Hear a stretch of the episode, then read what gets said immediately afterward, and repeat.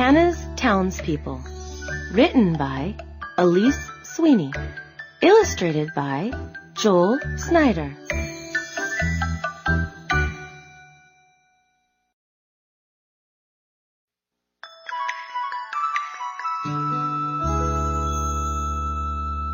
I'm building the fire station, said Hannah.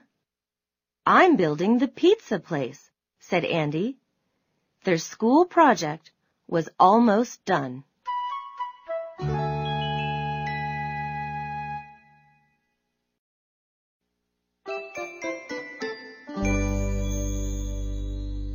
The friends looked at their town. It had a police station 7825, code 6, 105 North Avenue 52. and a school. It had an ice cream store too. Now we need some people, said Hannah.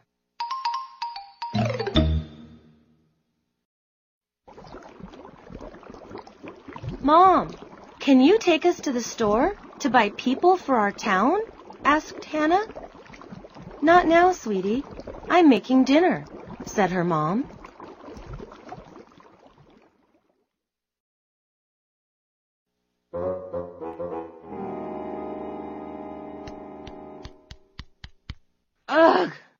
Hannah groaned. We need people.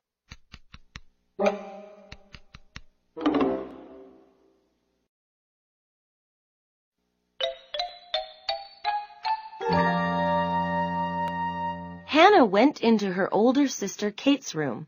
Kate was playing outside. Hannah stood on a chair to reach the tiny dolls from around the world.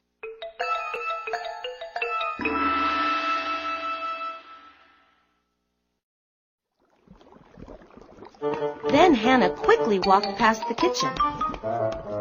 Hannah, said her mom, you know you can't play with Kate's dolls without asking her first.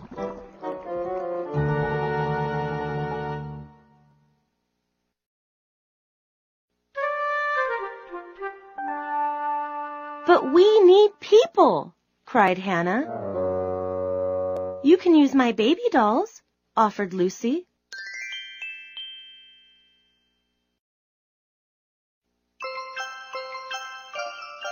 Hannah's three-year-old sister, Lucy, held out two baby dolls.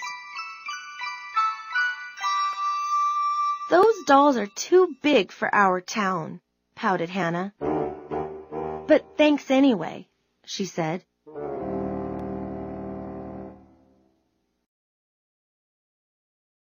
Then Hannah smiled a big smile.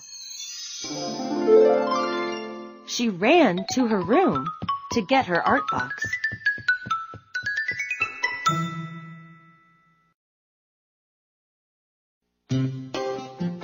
Let's make the people, she shouted.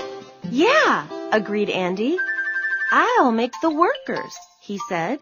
I'll make the shoppers, Hannah said.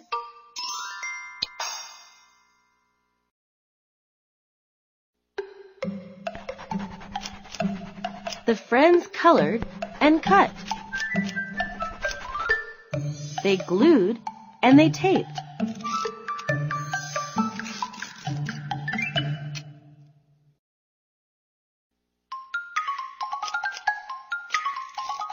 Glitter, yarn, paper, and cloth made popsicle sticks become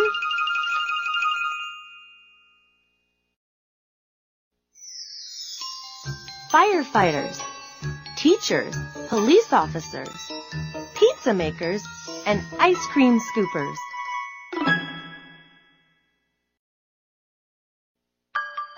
Neat, said Lucy. Wow, said Hannah's mom. Cool, said Kate. Tomorrow, let's build a zoo and make our own animals, said Andy. Great idea, said Hannah.